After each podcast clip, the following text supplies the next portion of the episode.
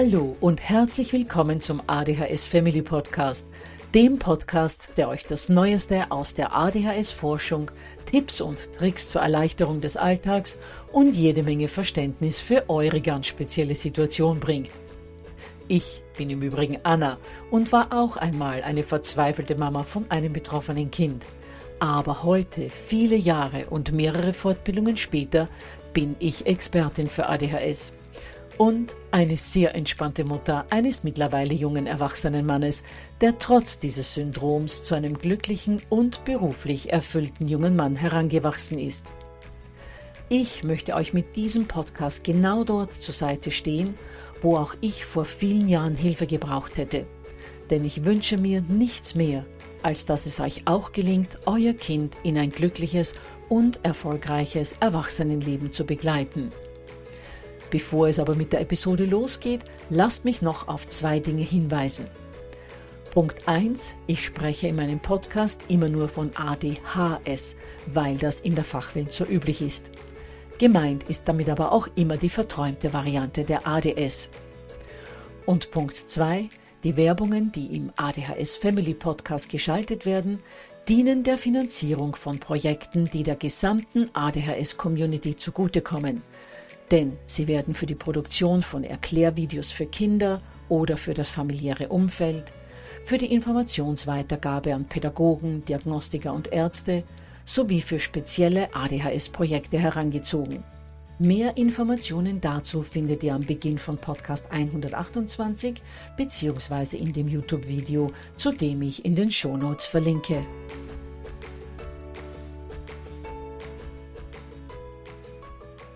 Ja, ihr Lieben, bevor es mit der heutigen Episode losgeht, lasst mich noch eine wichtige Ankündigung in eigener Sache, beziehungsweise eigentlich in unser aller Sache machen. Dadurch, dass der ADHS Family Podcast sehr große Verbreitung im deutschen Sprachraum gefunden hat, ist ein Marketingunternehmen an mich herangetreten und hat mir den Vorschlag von Werbeschaltungen im Podcast angeboten. Zunächst einmal hatte ich diese Idee aber aus mehreren Gründen verworfen. Doch dann wurde mir plötzlich klar, dass diese Schaltungen die Lösung für ein Problem sein könnten, das mich schon lange beschäftigt. Und das ist folgendes. Seit ich mich dem Thema ADHS widme, hatte ich schon ganz viele Ideen, wie man sowohl die ADHS-Community als auch die in aller Regel uninformierte Öffentlichkeit über das Syndrom informieren könnte. Und nicht nur über das Syndrom, sondern auch darüber, was Kinder mit ADHS und ADS brauchen, damit in ihren ersten beiden Lebensjahrzehnten ihre Seelen nicht kaputt gehen, sondern auch aus ihnen einmal Erwachsene werden, die ein glückliches und erfülltes Leben leben dürfen. Doch egal, welchen Weg man für diese Informationsweitergabe wählt, er ist in der Regel mit einem relativ großen Kostenaufwand verbunden. Gerade erst vor wenigen Wochen hatte ich mich beispielsweise mit einer Mutter eines betroffenen Kindes ausgetauscht, eine Mutter, die professionell Videos macht, und wir hatten überlegt, wie wir ein Video herstellen könnten, in dem Kindern kindgerecht erklärt wird, was mit ihnen los ist. Das heißt, was ADHS ist, was die ADHS für sie und ihr weiteres Leben bedeutet und vor allem auch, was für Chancen diese vier Buchstaben oder manchmal ja auch nur drei Buchstaben für sie bieten könnten. Außerdem wollten wir auch ein Video machen, in dem Kindern die Wirkweise von ADHS-Medikamenten erklärt wird und hatten dann gleich noch weitere Ideen für ADHS-Videos, sowohl welche, die sich an Kinder richten, als auch welche, die für Erwachsene gedacht sind. Aber dabei hat sich natürlich die Frage gestellt, wie solche Videos finanziert werden könnten. Und so begannen Überlegungen, verschiedene Sponsoren aufzutreiben, die Krankenkassen anzufragen, ob eine Kostenbeteiligung möglich wäre und auch größere nationale Selbsthilfegruppen anzufragen, ob sie derartige Videos mitfinanzieren würden. Doch schon die ersten Anfragen haben gezeigt, wie mühsam und hürdenreich es ist, derartige Projekte auf einem solchen Weg finanziert zu bekommen.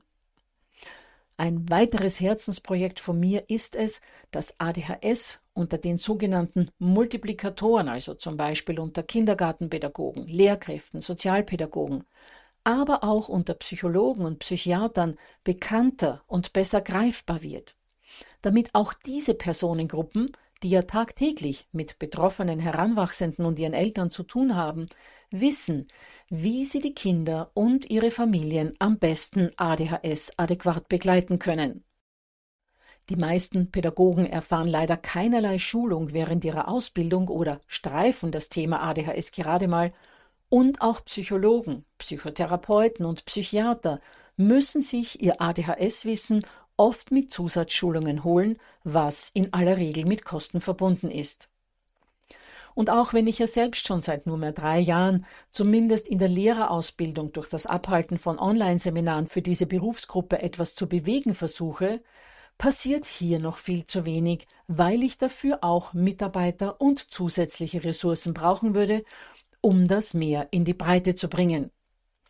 Das heißt, bei all diesen angedachten Projekten könnten Einnahmen aus Werbeschaltungen im ADHS Family Podcast die Sache deutlich beschleunigen. Deshalb meine Bitte an euch. Seht die Werbeschaltungen in den Episoden als einen sinnvollen Weg, um mehr ADHS-Informationen an Betroffene, an Multiplikatoren und auch an die Öffentlichkeit weiterzugeben und damit das Leben unserer Kinder bzw. ihrer Familien nach und nach zu erleichtern. Ich danke euch dafür.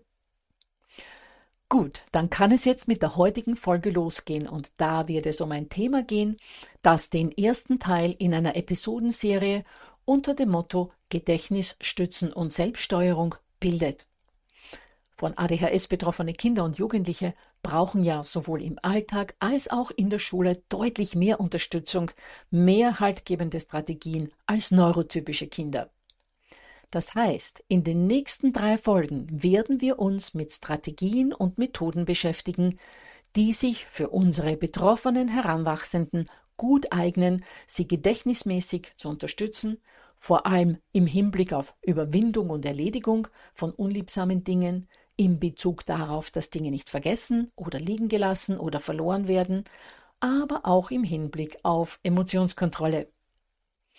Und eine Strategie, mit der all das besser gelingen kann, sind die sogenannten Wenn-Dann-Pläne, denen wir uns in dieser Episode widmen.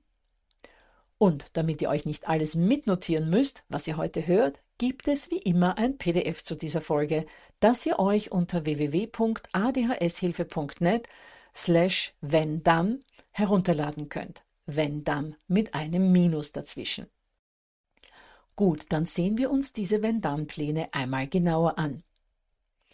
Kinder und Jugendliche mit ADHS haben ja in aller Regel Probleme mit der Selbststeuerung und der Aufmerksamkeit, was oft darin resultiert, dass Dinge aufgeschoben werden und letztendlich unerledigt bleiben, beziehungsweise dass Dinge oder Gegenstände auch tatsächlich vergessen verloren oder liegen gelassen werden. Und schließlich führt dieser Mangel an Selbststeuerung auch oftmals zu emotionsgeladenem oder impulsivem Verhalten. Zunächst einmal zum erstgenannten Problem, nämlich dem Nichterledigen von wichtigen Dingen. Von ADHS Betroffene und hier wie so oft nicht nur Kinder und Jugendliche, sondern auch Erwachsene, leiden ja nicht selten unter der sogenannten Prokrastination auch als Aufschieberitis bezeichnet. Die Kinder sind zwar oftmals voller guter Vorsätze, beispielsweise die Hausaufgaben gleich beim Nachhausekommen zu erledigen, ihr Zimmer aufzuräumen oder, wie versprochen, den Müll rauszubringen. Aber wenn es dann soweit ist, können sie sich einfach nicht dazu überwinden. Das heißt, zwischen dem guten Willen und der tatsächlichen Ausführung des Vorgenommenen besteht eine Lücke, die in der Psychologie auch Intention Behavior Gap, also Absichts-Verhaltenslücke genannt wird. Und für die Überbrückung genau dieser Lücke eignen sich Wenn-Dann-Pläne, die folgendermaßen funktionieren. Ein Kind oder ein Jugendlicher setzt sich zum Ziel, dass immer, wenn die Situation X eintritt, die Handlung Y durchgeführt wird. Zum Beispiel Immer wenn ich meine Schuhe ausgezogen habe, stelle ich sie in den Schrank. Oder immer wenn ich den letzten Satz oder die letzte Rechnung für meine Hausaufgaben erledigt habe, räume ich meine Materialien weg und packe den Ranzen für den nächsten Tag. Für die Steuerung der Emotionen und Impulse könnte ein solcher Wenn-Dann-Plan lauten, immer wenn die Situation X eintritt, zeige ich das Verhalten Y. Also beispielsweise, immer wenn mich in der Schule jemand ärgert, verschränke ich meine Arme und drücke sie ganz fest gegen meine Brust. Oder immer wenn meine Schwester mich während der Hausaufgaben anspricht, sage ich ihr, sie soll mir das erzählen, wenn ich fertig bin. Das heißt, es werden zwei Handlungsabfolgen oder Verhaltensweisen miteinander fix verknüpft. Bei Wenn-Dann-Plänen wird also nicht nur ein Ziel formuliert, sondern auch eine Strategie überlegt, wie dieses Ziel umgesetzt werden kann. Die Betonung liegt also am Weg dorthin und man hat nicht nur das Ergebnis im Blick, sondern vielmehr die Handlungen, die zu diesem Ziel führen. Es gibt tatsächlich eine Vielzahl von Studien, die zeigen, dass Wenn-Dann-Pläne sowohl Kinder und Jugendliche als auch Erwachsene dabei unterstützen, bestimmte Vorsätze eher einzuhalten, als wenn nur das Ziel selbst formuliert wird, weil eben eine Handlung fix an eine davor stattfindende geknüpft wird. So können Wenn-Dann-Pläne dafür sorgen, dass sich aus einem Vorsatz sogar eine selbstverständliche Gewohnheit entwickelt. Das heißt, mittels eines Wenn-Dann-Planes kann man sich sozusagen selbst konditionieren. Denn, wie die Autoren des Buches Störungsfreier Unterricht trotz ADHS sagen, durch die Verknüpfung bestimmter Verhaltensweisen mit einer bestimmten Situation erwirbt die Situation einen Auslösecharakter. Sobald die Situation eintritt, wird das Verhalten automatisch ausgelöst. Es ist, und jetzt kommt's, es ist keine neuerliche Entscheidung und keine bewusste Steuerung notwendig, um das Verhalten in Gang zu setzen. Und genau hier liegt ein ganz wesentlicher Vorteil eines Wenn-Dann-Planes. Entscheidungen, was zum Zeitpunkt X getan oder unterlassen werden soll, müssen nicht jedes Mal aufs Neue getroffen werden, sondern das Gedächtnis und auch das Motivationspotenzial werden entlastet, weil die Frage, ob die Handlung nun stattfinden soll oder nicht, sich gar nicht stellt, sondern diese Handlung, beispielsweise also das Einräumen des Ranzens, findet automatisch statt, weil davor eine auslösende Handlung, nämlich das Beenden der Hausaufgaben, abgelaufen ist. Das heißt, wenn dann Pläne helfen, dass man verschiedene unangenehme Handlungen nicht aufschiebt, sondern sie erledigt, sobald eine andere Handlung stattgefunden hat bzw. sie abgeschlossen ist. Vor allem unangenehme Routinetätigkeiten, die von Kindern und Jugendlichen mit ADHS oftmals aufgeschoben werden, können somit an vorangegangene Handlungen geknüpft werden, um sich so selbst einen Impuls für deren Erledigung zu geben. So, und damit das alles greifbarer wird, kommen wir jetzt mal zu noch mehr Beispielen, zu Beispielen, die vor allem im Alltag von Familien mit ADHS eine Rolle spielen. Ein wichtiger Wenn-Dann-Plan könnte zum Beispiel sein, wenn ich mir am Morgen die Schuhe angezogen habe, mache ich noch einen letzten Blick in den Flur, um zu überprüfen, dass ich auch wirklich alles mitgenommen habe, also beispielsweise Ranzen und Turnbeutel. Oder wenn ich meinen Platz im Bus oder in der Bahn verlasse, mache ich noch einen letzten Blick zurück, um mich davon zu überzeugen, dass ich nichts stehen oder liegen gelassen habe. Wenn dann Pläne können aber auch helfen, dass ich bestimmte Handlungen, die zu einem bestimmten Zeitpunkt stattfinden sollen, die ich aber immer wieder vergesse, dass ich die eben nicht vergesse. Ein solcher Wenn-Dann-Plan könnte zum Beispiel lauten Sobald ich das Klassenzimmer betrete, gebe ich meine Hausaufgaben ab. Oder sobald ich meine Schuhe beim Nachhausekommen in den Schrank gestellt habe, wasche ich mir die Hände. Ein weiteres Einsatzgebiet von Wenn-Dann-Plänen ist Ordnung halten. Euer Kind könnte sich, wenn das zum Beispiel immer wieder Anlass zu Zoff bei euch gibt, vornehmen, wenn ich die Zahnpasta auf meine Zahnbürste gedrückt habe, schraube ich den Verschluss wieder auf die Tube. Oder wenn ich mit dem Abtrocknen fertig bin, hänge ich mein Handtuch auf. Nachsatz und lasse es eben nicht einfach nur am Boden liegen, wie wir das ja von unseren Kids so häufig kennen. Und für das Rumliegen von schmutziger Wäsche oder auch oft Zauberer könnten sich die Kids vornehmen. Wenn ich ein Kleidungsstück ausgezogen habe, werfe ich es in die Wäschetruhe oder hänge es auf. Kleiner Nebensatz. Die Wäschetruhe sollte nur zulässig für schmutzige Wäsche sein. Klärt das unbedingt mit euren Kindern. Denn es ist natürlich einfacher, sich aus einem Kleidungsstück irgendwie rauszuwursteln und es einfach zusammengeknuddelt oder zusammengeballt in die Wäschetruhe zu werfen, als es in einen Zustand zu bringen, der es erlaubt, dass es nochmals getragen wird. Ein weiteres Beispiel, bei dem es immer wieder zu Reibereien kommt, ist das Verlassen des Esstisches, da sich die meisten Eltern wünschen, dass ihr Kind zumindest seinen eigenen Teller nimmt und in die Küche trägt oder sogar kurz abspült und in die Spülmaschine stellt. Hier könnte ein Wenn-Dann-Plan lauten: Wenn ich vom Stuhl oder von der Sitzbank aufstehe, trage ich mein Geschirr in die Küche. In dem Fall ist es im Übrigen besser, nicht zu formulieren, wenn ich vom Tisch aufstehe. Besser ist es, diese konkrete Entfernung von genau der Sitzgelegenheit zu nennen, auf der man sich befindet, weil das besser visualisierbar ist. Ich komme da später noch darauf zurück. Aber auch für die Arbeitsmotivation und die rasche Durchführung von beispielsweise den Hausaufgaben können Wenn-Dann-Pläne sinnvoll eingesetzt werden. Ein Kind könnte sich zum Beispiel vornehmen, wenn ich eine Pause machen möchte, schreibe ich zumindest den Satz noch fertig oder rechne das Beispiel noch zu Ende und mache die Pause dann erst.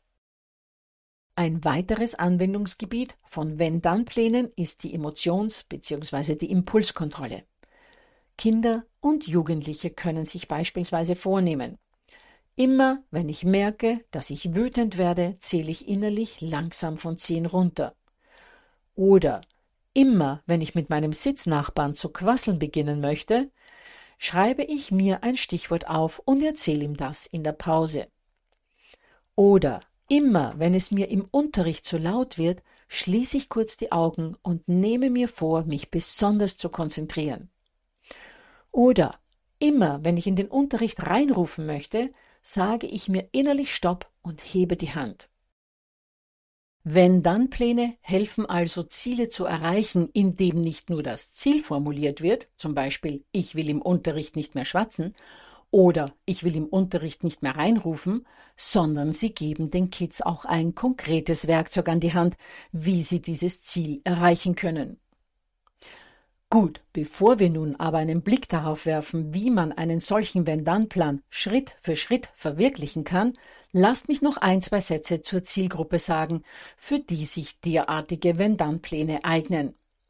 Wobei dies schnell gesagt ist, denn im Grunde eignen sich Wenn-Dann-Pläne für alle Altersgruppen.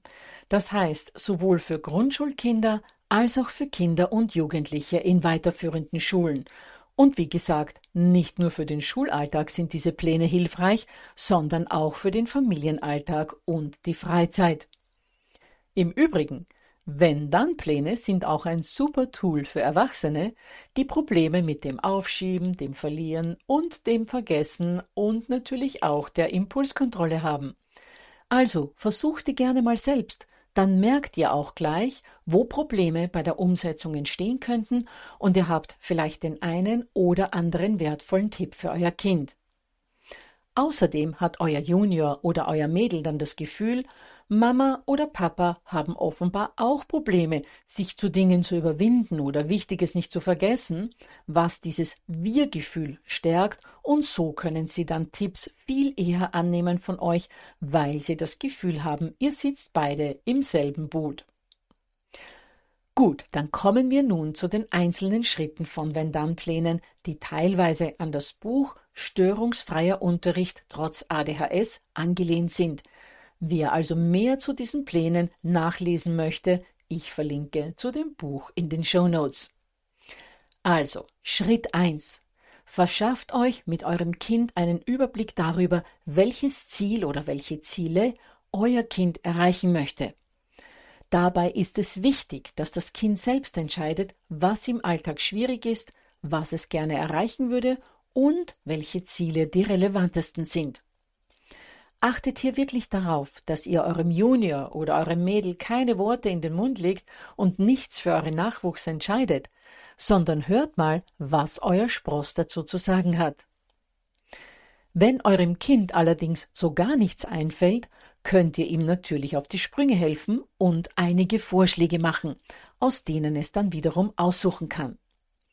Ein Ziel, das ein Kind sich selbst gesetzt hat, wird viel eher verwirklicht als eines, das sozusagen verordnet wird. Schritt Nummer zwei. Schreibt diese Ziele mit eurem Mädel oder euren Jungen auf und besprecht dabei auch, warum es wichtig und für sie oder ihn hilfreich ist, diese Ziele zu verwirklichen. Wenn euer Kind beispielsweise Probleme damit hat, die Hausaufgaben zu erledigen, versucht ihm nochmals klarzumachen, um wie viel weniger es dann für Klassenarbeiten üben und lernen muss, weil es durch die Hausaufgaben schon viel Üben erledigt hat. Versucht eurem Spross, wenn es beispielsweise eben um die Hausaufgaben geht, auch vor Augen zu führen, dass ein rasches Erledigen der Hausaufgaben auch schon immer wieder mal gut gelungen ist und versucht dabei gemeinsam herauszuarbeiten, warum das damals so gut gelaufen ist. Das zeigt dem Kind einerseits, dass es prinzipiell imstande ist, die Hausaufgaben zügig zu erledigen, andererseits denkt ihr gemeinsam nochmals über optimale Bedingungen nach. Ihr werdet dabei aber auch auf Dinge kommen, die für ein zügiges Erledigen der Hausaufgaben nicht günstig sind, die dann eben in Zukunft hoffentlich vermieden werden können. So werden schon mal gute Ausgangsbedingungen geschaffen. Falls ein Kind sich im Übrigen Ziele setzt, deren Erreichung relativ unrealistisch ist, versucht es hier auch ein wenig anzuleiten, damit die Verwirklichung schlussendlich gelingen kann und der Wenn-Dann-Plan nicht gleich wieder aufgegeben werden muss. Lobt zwar die Intentionen und den Willen, schlagt aber trotzdem vor, es mal mit einem leichter umzusetzenden Ziel zu versuchen. Zum Beispiel indem ihr sagt, ich finde es toll, dass du dir gerne vornehmen würdest, dass du immer gleich, wenn du mit den Hausaufgaben fertig bist, noch dein Zimmer aufräumst, aber möglicherweise brauchst du nach den Hausaufgaben mal eine kleine Pause. Wie wäre es, wenn du dir vornimmst, nur deine Arbeitsmaterialien, die du gerade benutzt hast, wegzuräumen? Gut, sobald die Ziele festgelegt sind, geht es im dritten Schritt nun darum, Wege zu finden, die zur Erreichung des Ziels helfen können bzw. notwendig sind. Wenn das Ziel eures Kindes zum Beispiel ist, die Hausaufgaben gleich nach dem Mittagessen zu erledigen, sollten zuerst mal die Wege besprochen werden, die nötig sind, um dieses Ziel überhaupt zu erreichen. Beispielsweise, dass a überhaupt klar ist, welche Hausaufgaben auf sind und dass auch b sämtliche Materialien dafür vorhanden sind. Das heißt, hier ist auch zu überlegen, was getan werden muss, dass diese Voraussetzungen erfüllt sind. Das kann beispielsweise damit gelingen, dass auch für das Notieren der Hausaufgaben schon ein Wenn-Dann-Plan erstellt wird. Beispielsweise, wenn die Lehrerin die Hausaufgaben ansagt, nehme ich sofort mein Hausaufgabenheft und notiere sie. Und für das Mitnehmen der Materialien könnte so ein Plan lauten Bevor ich das Klassenzimmer an einem Schultag verlasse, schaue ich nochmals im Hausaufgabenheft nach, ob ich alle Materialien für die Hausaufgaben mit habe. Und dann muss natürlich im vierten Schritt auch der Wenn-Dann-Plan erstellt werden, also die Handlung benannt werden, die sich als Auslöser für die Folgehandlung, also für die Zielerreichung eignen könnte. Für die Hausaufgabenerledigung beispielsweise, wenn ich nach dem Mittagessen meinen Teller in die Küche gebracht habe, nehme ich meinen Ranzen und beginne mit den Hausaufgaben. Sprecht auch am Abend gerne nochmal mit eurem Kind, wenn ihr gerade dabei seid, einen solchen Wenn-Dann-Plan einzuführen, und fragt euer Kind, wie gut es ihm gelungen ist, seinen Plan heute umzusetzen. Und falls es Probleme dabei gegeben hat, versucht mit eurem Spross gemeinsam, wie Sherlock Holmes und Watson, den Ursachen für mögliche Hindernisse auf die Spur zu kommen. Euer Kind wird es schätzen, wenn ihr es liebevoll und mit ihm gemeinsam überlegend dabei begleitet, diese Pläne in die Realität umzusetzen, um so gute Stützen für den Alltag zu haben. Versucht also nicht belehrend vorzugehen, indem ihr sagt, Kein Wunder, dass es heute mit dem Wenn-Dann-Plan nicht funktioniert hat. Denn du hast ja nach dem Mittagessen begonnen, mit der Katze zu spielen, anstatt mit den Hausaufgaben zu starten, so wie es dein Wenn-Dann-Plan eigentlich vorgesehen hätte. Sondern versucht, wie gesagt, gemeinsam den Ursachen auf die Spur zu kommen, wobei ihr euer Kind dabei unterstützen solltet, die Ursachen alleine zu finden denn dann wird es eher bereit sein, etwas daran zu ändern, als wenn es von euch seinen Fehler vor Augen geführt bekommt, auch wenn eure Stimme dabei noch so freundlich ist. Abschließend noch ein paar Tipps. Ihr könnt eurem Kind auch einen kleinen Motivationsbooster für seine Wenn-Dann-Pläne geben, indem ihr ihm zum Beispiel vorschlagt, eine Liste anzulegen, auf die jedes Mal ein Strich kommt, wenn ein Wenn-Dann-Plan geklappt hat. Euer Kind sieht dann, wie sehr es sich im Laufe der Zeit steigert und ist dann höchstwahrscheinlich eher gewillt, dran zu bleiben. Zweiter Tipp. Übt die Pläne bei Einführung, indem ihr mit eurem Kind die Handlungen visualisiert. Macht es euch dabei gemütlich. Sorgt dafür, dass die Stimmung gut ist und ihr gerade eine gute Zeit miteinander habt. Das schafft schon mal gute Voraussetzungen. Eine solche Visualisierungsreise könnte für den Wenn-Dann-Plan, der vorsieht, ob ich denn auch wirklich alle Materialien für die Hausaufgaben mit dabei habe, wenn ich den Klassenraum verlasse, folgendermaßen aussehen. Ihr könntet zu einem Kind also sagen, so, jetzt schließen wir beide mal kurz die Augen und stellen uns vor, wie du gerade den Klassenraum verlässt. Eventuell redest du da gerade mit Mia oder Paul oder du denkst gerade drüber nach, welche Shorts du fürs Handballtraining am Nachmittag anziehen sollst. Aber dann denkst du dir, hoppla, ich bin gerade durch den Türrahmen gegangen. Und genau da sollte ich mir doch überlegen, ob ich für die Hausaufgaben alles mit habe. Und dann guckst du nochmal schnell ins Hausaufgabenheft und überprüfst, ob du das Mathebuch eh mit dabei hast.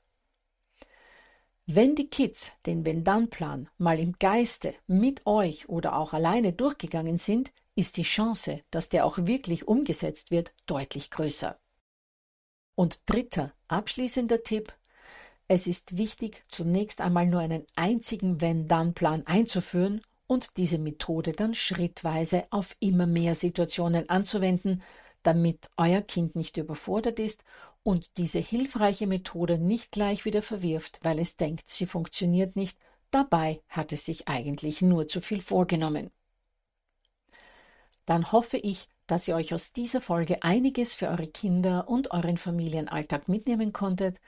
Erinnere nochmals an das PDF, das ihr euch unter www.adhshilfe.net slash wenn dann herunterladen könnt und hoffe, dass ihr auch in der nächsten Folge wieder mit dabei seid wo es dann um Traditionen und Rituale geht und warum sie gerade bei Kindern mit ADHS so unheimlich wichtig sind.